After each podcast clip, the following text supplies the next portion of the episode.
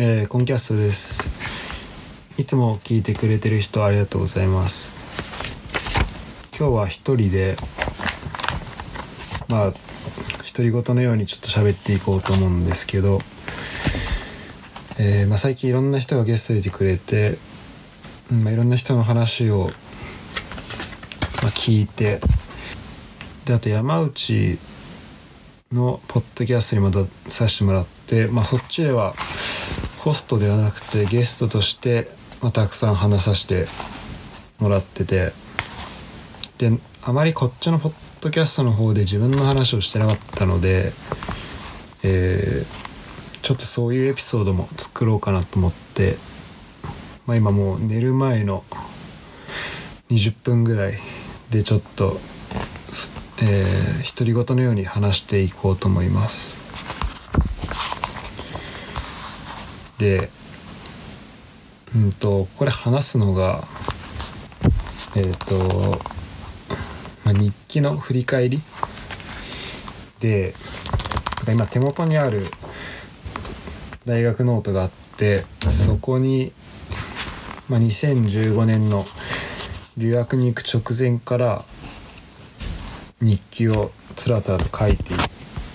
います。でこれは、まあ、その当時は多分自分がその時思っていることとかあとまあフランス語とか英語でとかで、まあ、書けるようにしようと思って多分書いたと思うんだけどまあこの日記はやっぱねうんなんかまあ意図しないところで人に見られるのって結構嫌なんでで今結構このノートが生身で置いてあってまあ見られ、まあ、結構フランス語で書いてある部分も多いんでまあ特に人にパッと見られてもどうせ分かんないだろうし見られてもいいかなと思う部分もあるけどちょっと気持ち悪いんでこのポッドキャストで、えー、この中身をま軽く読んででもこのノートは捨てちゃおうかなと思ってます。っていう意味で、えー、まあその本当この日記の振り返り、まあ、この時こんなことがあってこんな風に思ってたみたいなのをまあ知ってもらえたらいいのかなと思います。なかなか普段のエピソードだと自分のことを話すっていう機会があんまりないんで、えー、まあ、こっちの方で知ってもらえたらいいかなと思いますじゃあまず2015年6月24えー、指差しフランス語っていう、まあ、フランス語のテキストを買おうと思ってたと。で本当はこの日記は、まあ、今これ大学ノート途中まであの物理のノートででその続きに書いてあるんだけどそれも本当はなんかノートを買おうと思っててその指差しフランス語っていうテキストとノートを買いそびれて、まあ、ここからスタートしてます。で、なんか匠に言われて始めようと思ったらしい。匠はこのポッドキャストも結構出てくれてるゲストなんだけど、まあなんかその時にそういう話があったみたい。でその前日の6月23は午後から匠と浦和にあるワシントンホテルの奥にある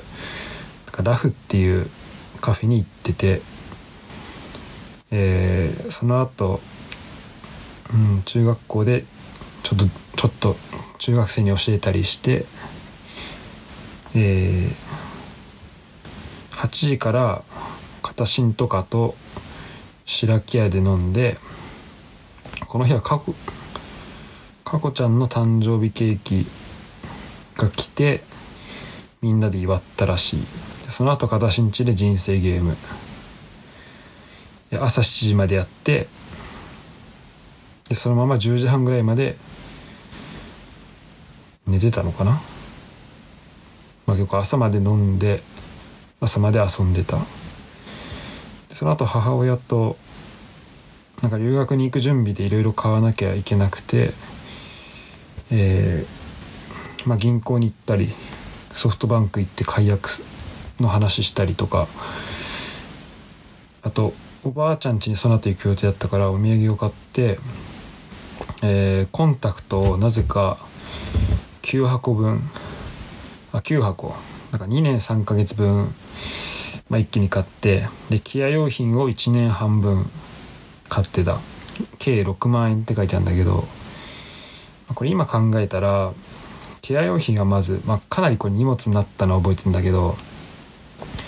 ケア用品はフランスに売ってるしコンタクトも多分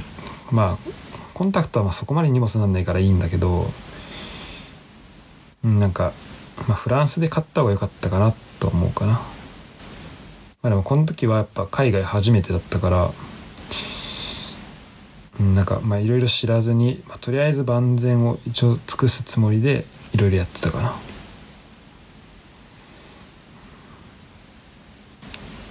でシティバンクっていうその海外送金がしやすいところの口座を作るか迷ってたんだけど結局作らないで、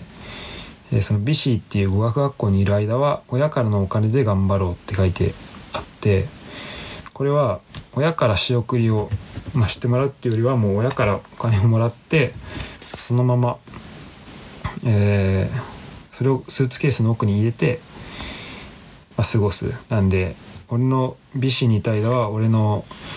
スーツケースには、まあ、結構な体験が入ってて、まあ、これが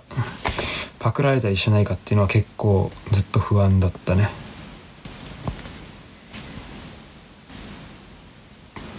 でその後サマータイムっていう新宿のビアガーデンに行ってて大学のみんなと飲んで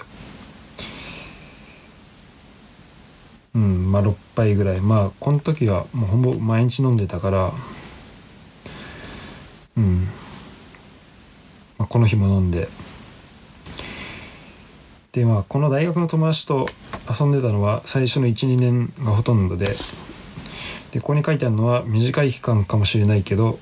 いい友達でまた2年後に会いたいと書いてあります。でこれを多分書いてるのがそのその後おばあちゃん家に行ってんだけど新横浜からあ東京から、えー三島に行く間の新幹線でえーそうこの時にフランスの、えホームステイする先の家族からメールが来てでこれを一応フランス語と日本語両方でフランス語で書いてあってそれをなんか日本語に頑張って訳してで返信した内容もフランス語で書いて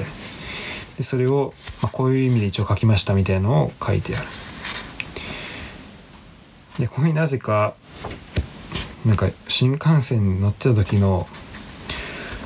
になんかポエムが浮かんだらしくて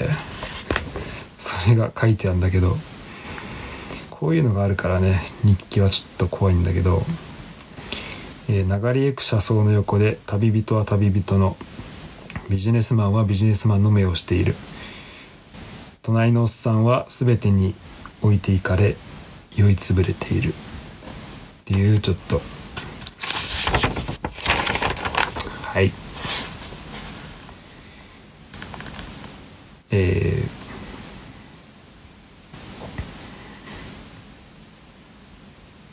このあと10時ぐらいに夜10時に、えーおばあちゃん家の最寄りに着いてでそのビアガーデンサマータイムではあんまり食べれなかったのでおばあちゃん家歩く途中にあった本当は海鮮食べようと思ってたんだけどなんか新しくできたラーメン屋で飯を食いました。本当まあおばあちゃん家着くと至れり尽くせりなのでえーラーメン食ったんだけどおばあちゃん家でもデザートでメロンさくらんぼヨーグルトヤクルトいただいてあと留学祝いもいただいてしまいました。うん。で,、えーでこの時にインスタに上げる写真を探しながら探して投稿を作っている時に、まあ、寝落ちしてなんか今考えると寝落ちとかこのあとしばらくは寝れない夜寝れない期間があったんで、まあ、寝落ちしたしたりしてたのがすごい羨ましいけど、まあ、こういう時期もあったみたい。うん。それでおばあちゃん結構言葉遣いが独特でお風呂入れてもらう時もシャンプーとボディーソープとこれがタオルね。じゃあ入れっていう。すごいね、言葉遣いが。まあ悪く言えば乱暴。よく言えばなんだろうね、まあ、乱暴なすごいチャーミングなおばあちゃんね。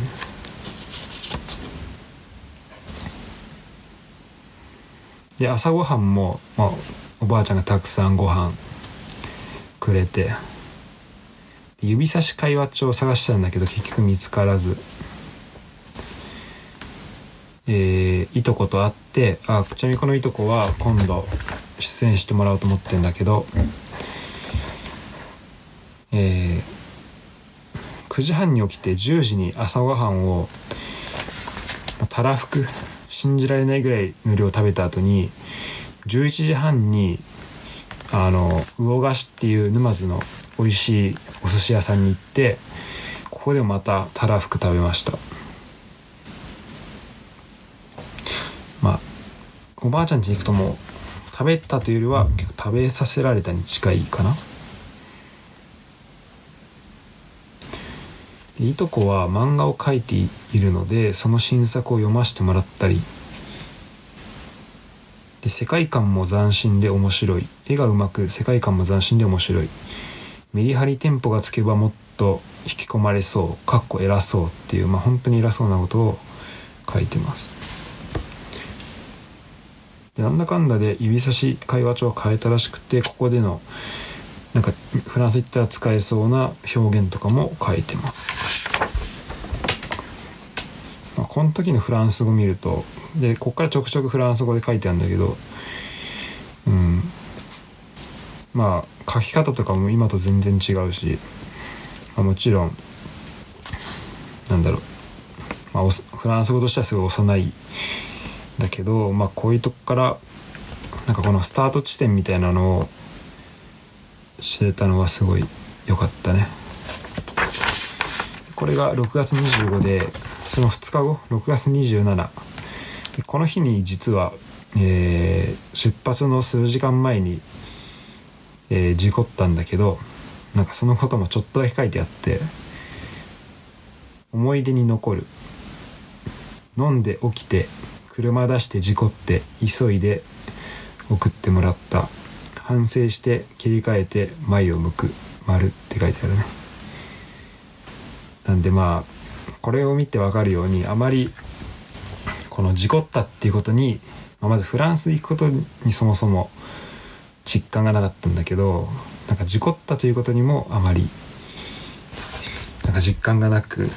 反省してって書いてあるけどまあ、多分実際そんなに反省していなくて、まあ、どちらかというと切り替えて前を向くの方にフォーカスが向いてる気がする。で、まあ、アブダビを経由していったみたいでなぜかその時の標高とかうんと速度とか飛行機の速度とか外の気温とかが書いてある。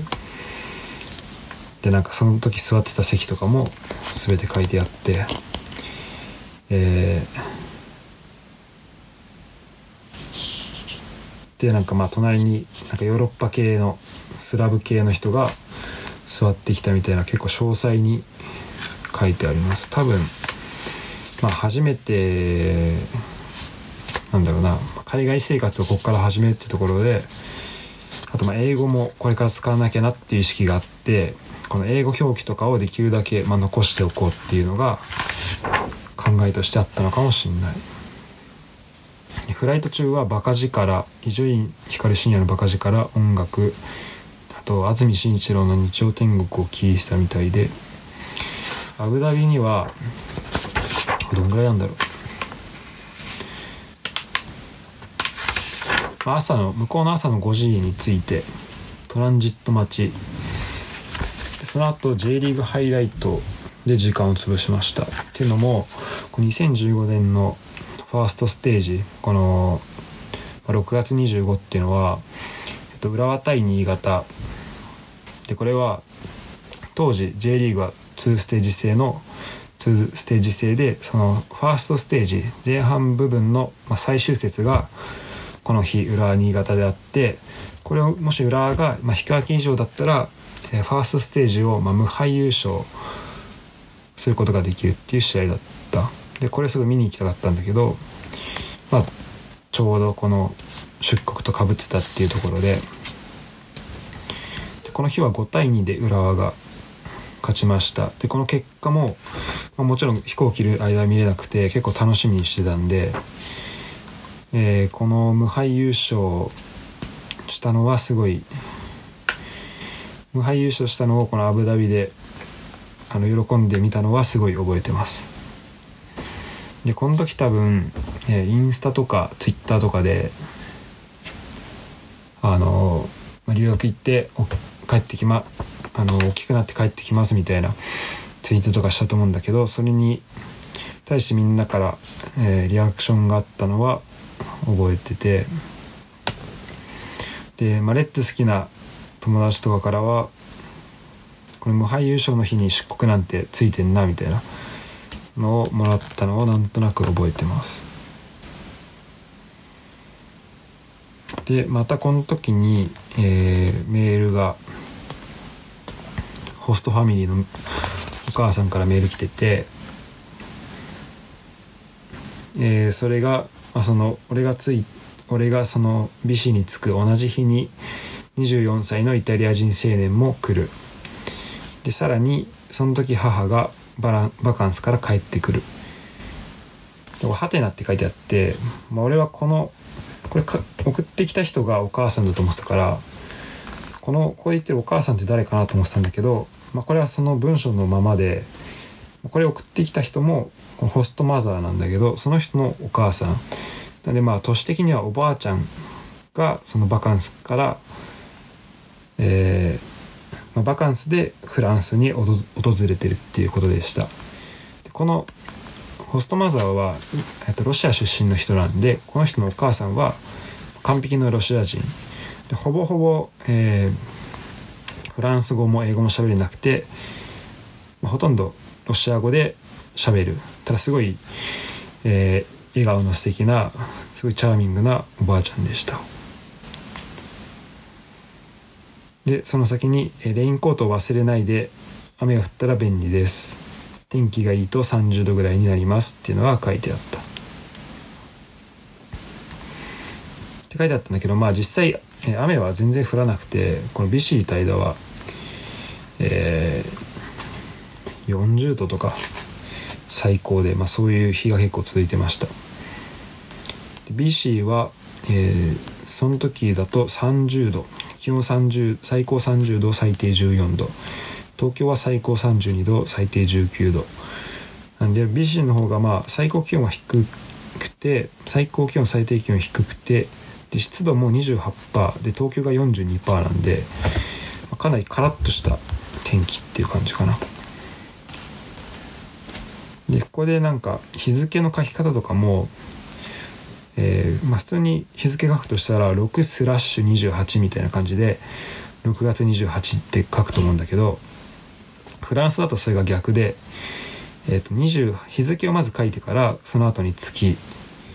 になるんで、まあ、28スラッシュ6って書いてある。で実際だとまあこれ6 6月のこと6って書くともまあんまなくてもしかしたら、うんまあ、少なくとも28スラッシュ6って書くことは多分あんまないと思うんだけど、まあ、この時はなんとかこのフランスの文化になれようとしてこういうところから、えー、なんか書き方とかを変えてます。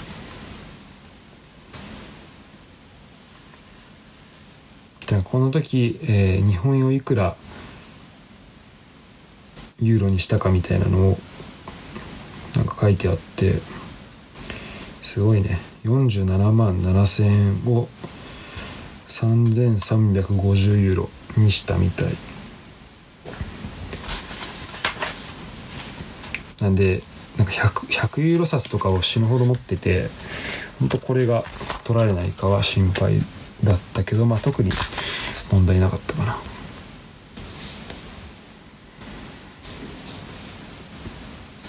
なんかこうメールの中でなんか前までは敬語だったんだけどそこがちょっとフランクな表現になったりしてて、まあ、送り主が変わったのかなとか思ってたけど、まあ、多分単純に今考えると単純に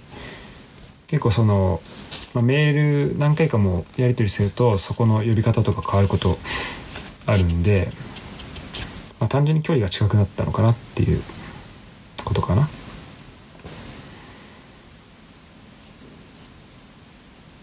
で着陸寸前にもなんかノート書いていてこれアブダビからフランスに行く。窓から広大な畑が見えるけどここは静岡の上でも仙台の上でもなくフランスの上。うん。まあこれはなんかフランスに来たっていうのがなんだろう、まあ、上から見たらねもうあんまり日本もフランスもこう、そこまでこう上から見たら分かんないんだけどよくよく考えたらこれはフランスなんだよなっていうのがよく現れてるかなと思います。入国チェックはすごい簡単で一瞬で終わってえー、でお腹が空いたんでこの時で17時半。でもご飯食べようと思ったんだけどなんかお店に入る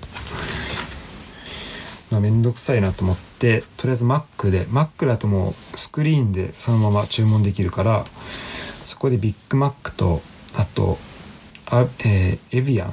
なんかここだとアビアンって書いてあるけどエビアンを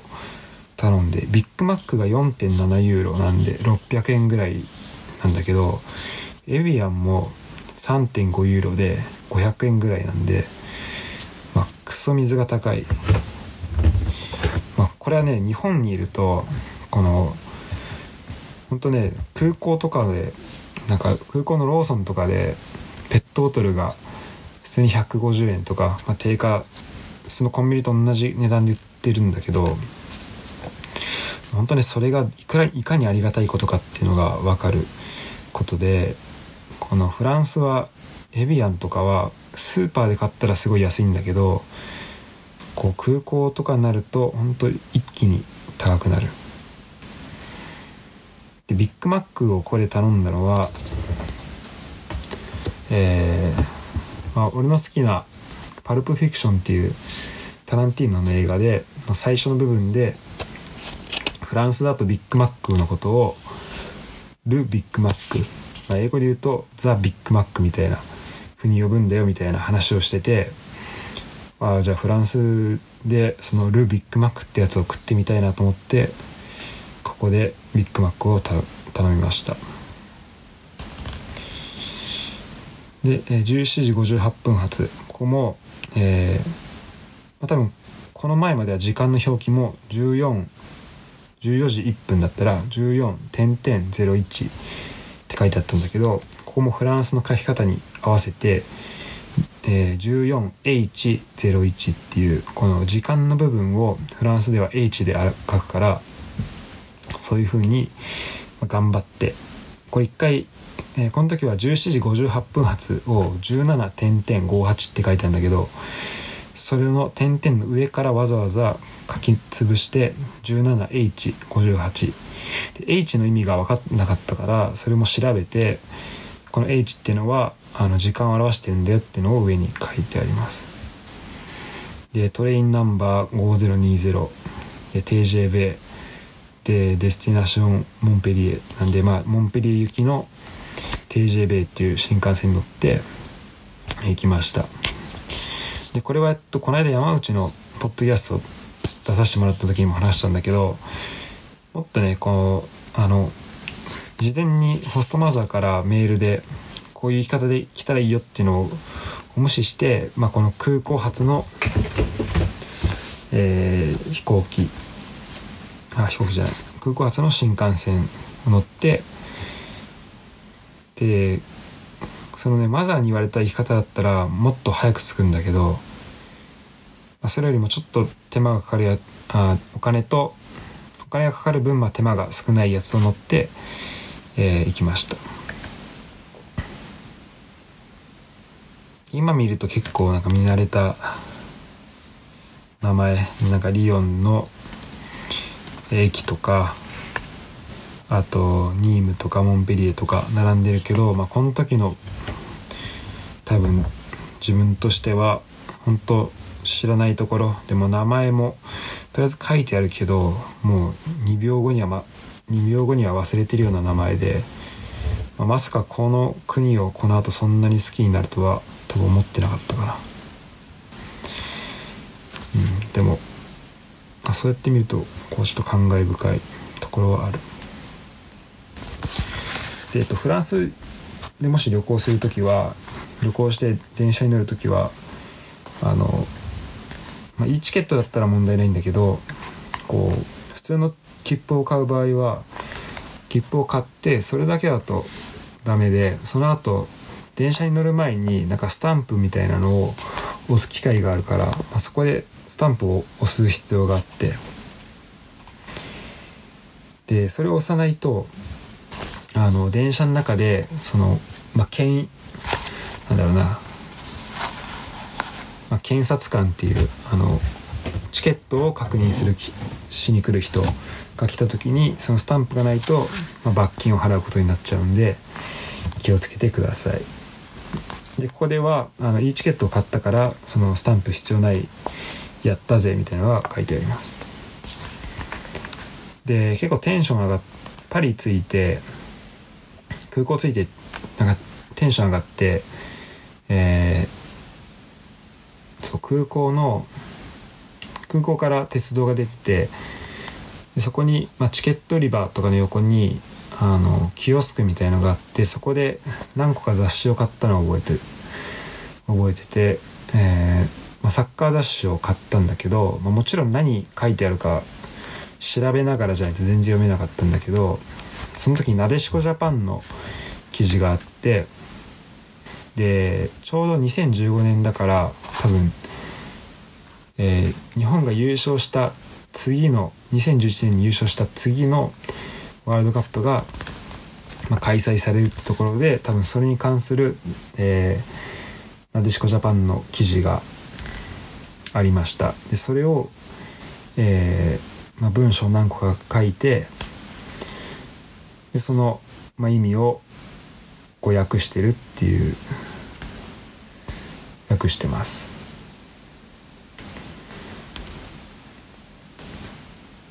でこれもまあ頑張って多分今までだったら、えっと、普通、え普通話辞典かを使ってえー、まあ、意味を訳そうとしてたと思うんだけどここでは頑張ってフランス語をフランス語で普通普通辞典的なのを使って頑張ってやってます。っていうのもあの日本から一応辞書を持ってきて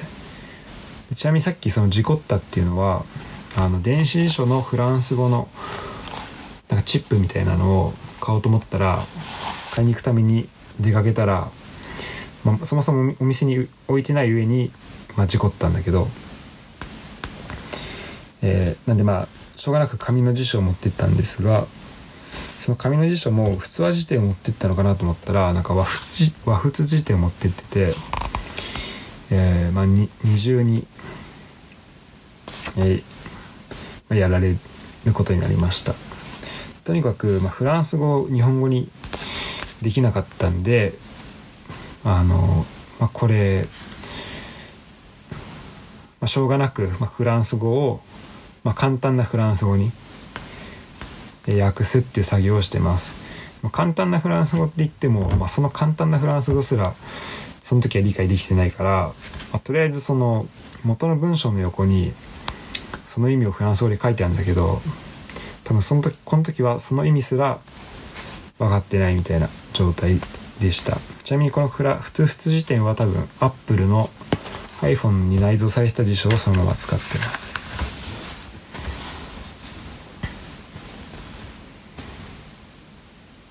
で、え、なんか TJB、まあ、新幹線のなんか2階席にあるところに乗って、えー、まあ進行方向の逆向きに動いててちょっとなんか気持ち悪かったみたいなのを書いてある。この時18時35分。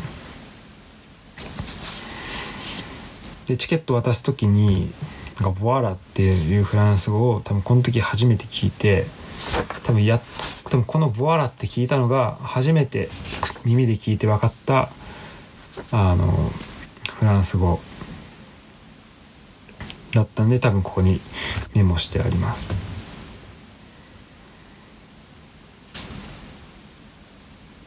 で8時にリヨンに着いてでこれ夜8時なんだけどあの外ちょっとだけ出てみたらもう普通に昼間みたいな日差しが、えー、降り注降り注いでたのを覚えてます。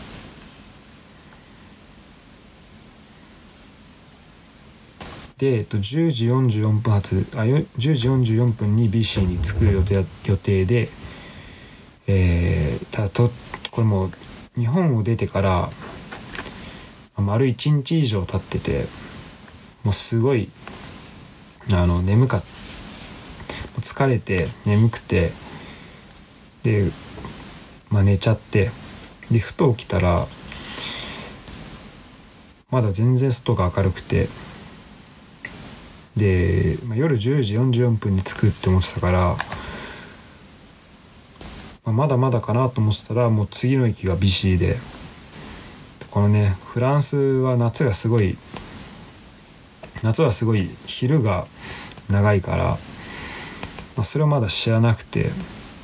で10時40分でこんな明るいんだっていうのですごい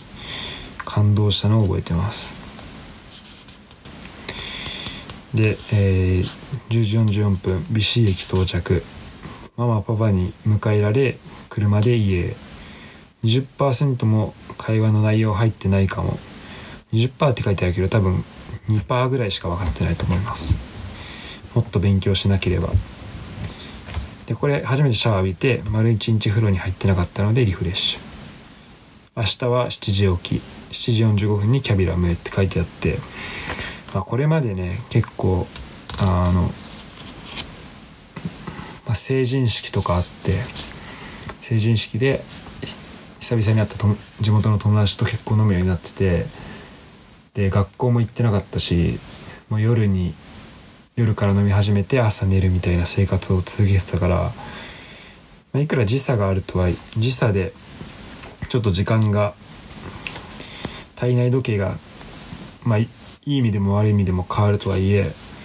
まあ、朝7時起きかっていうのはっていうのをまあこれ書きながら思ったのをなんとなく覚えてます。でやっぱりこう体内時計変わると変な時間に起きちゃうもんで、この6月29日は朝6時起き歯ブラシを済ませて朝食へって書いてある。でここでなんかあの、まあ、これをフランス語で書いといた方がいいなって思ってなんか大事なことは紙に書いてくれるとありがたいです。かっこお金洗濯など努力してできるだけたくさんフランス語を話せるようにしますって書いてあってこれをねフランス語にしたかったんだけど結局これはしないまま、えー、この2ヶ月は終わりました。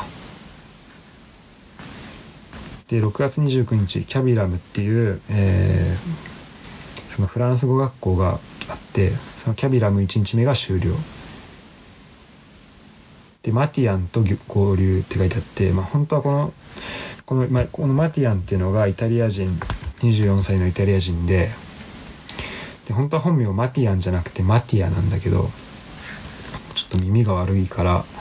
この時この日記のこの辺りはずっとマティアのことをマティアンって書いてあるしホストファミリーの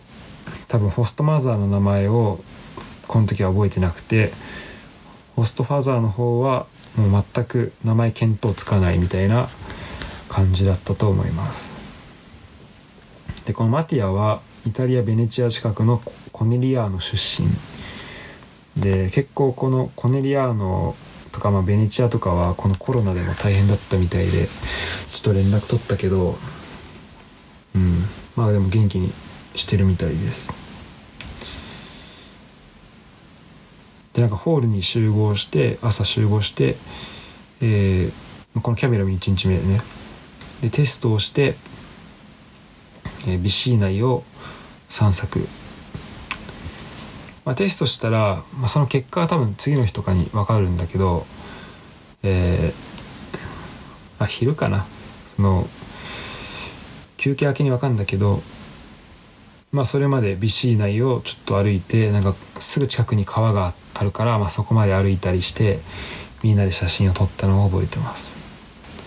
でこの時は、えー、トルコ人の女の子2人とあとカリフォルニアから来た男の子計6人ぐらいかな。それ含めて計6人ぐらい。で一緒に散歩をしてました。なんか全体的にスイス人が多くて、え学食は3.2ユーロ。で食べれました。なんかパンとかほんとなんだろうフランスの学食ってこんな感じなのかな。ちょっとあんまどういうのが出たか覚えてないんだけど、まあ、野菜とパンと、えー、なんだろう、まあ、お肉とああとチーズとか。やっぱチーズがあるのがすごいフランスっぽいなと思って。でなんか小学生扱いとか言ってあのその奨学金制扱いみたいなのでこの学食は一個一個安く買えたんだけど安く買えてこれプリペイド式でなんか10回分一気に買った買ってでこの時はなんか初めてだったのもあって安いうまいって書いてあるんだけどなんかね後々ってか、まあ、2日目以降そのマジックが解けたってから見てみるとまあそん、まあ、まあ安いけどね。まあちょっとあんま美味しくなくて。で2日目以降はあんまり行かずえー、この10回分買ったのを結構後ろの方で頑張ってあの消費しようとしたのを覚えてます。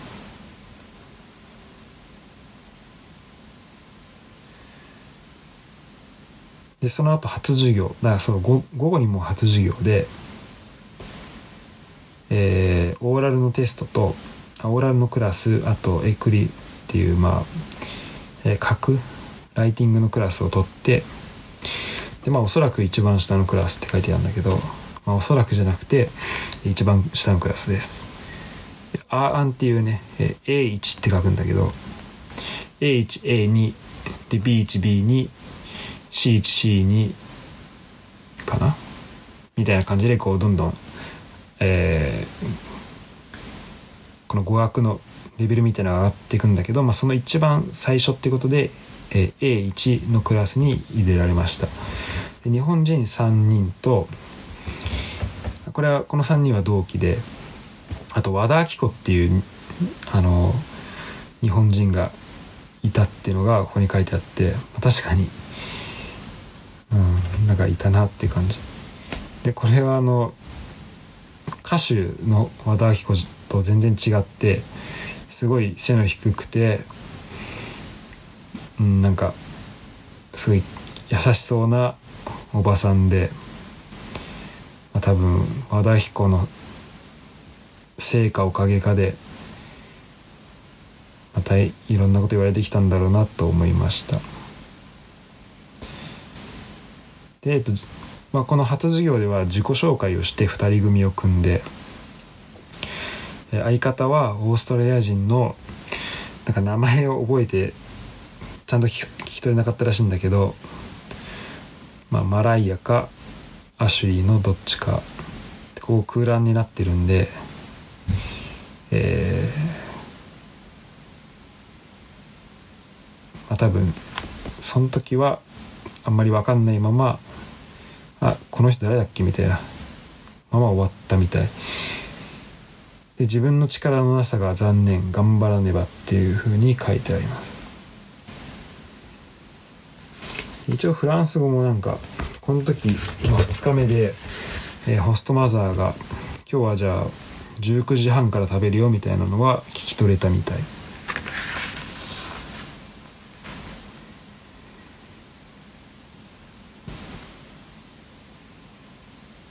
でできるだけなんかこう身近にあった言葉を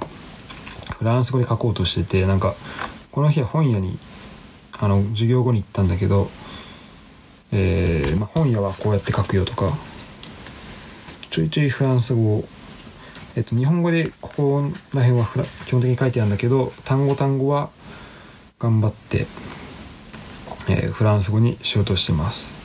ね、こういうことをしていくと、まあ、その結果ルー大芝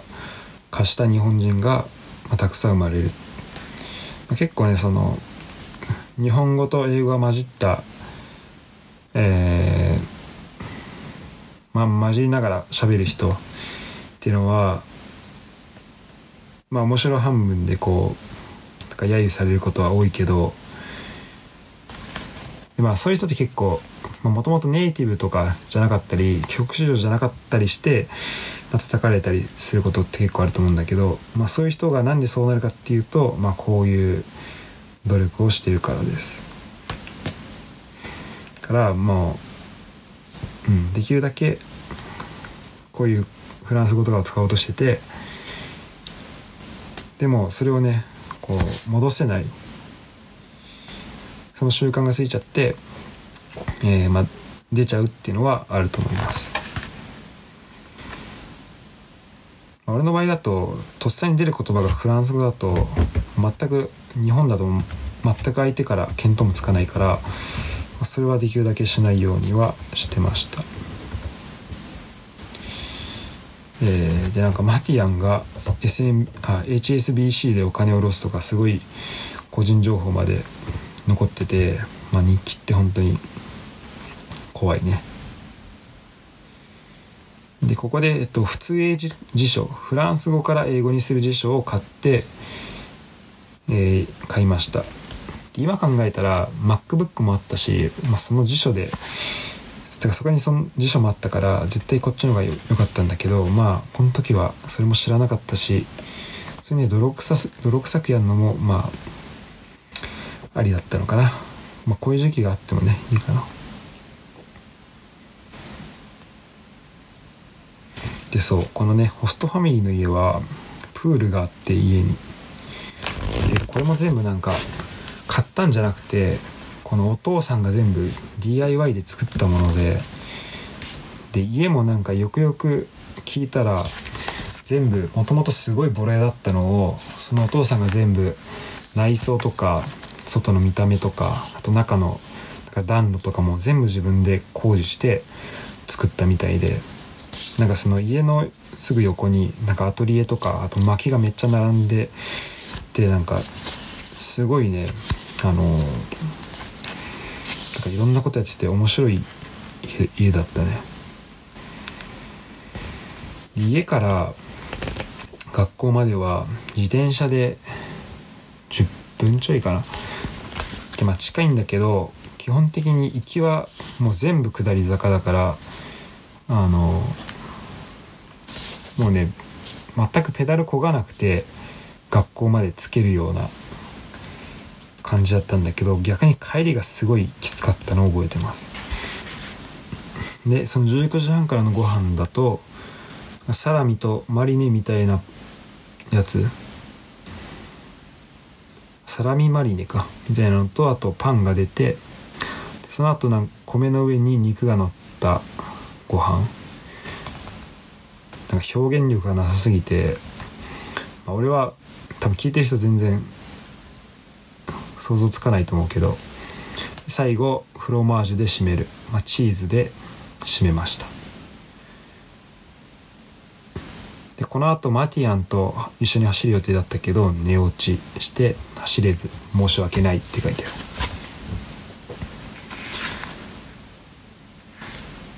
で、えっと、その次の日でまあこの日に、まあ、学校初日なんだけどえー、まあ、それ以降の話はまた次のエピソードで話していこうと思います。じゃあまた。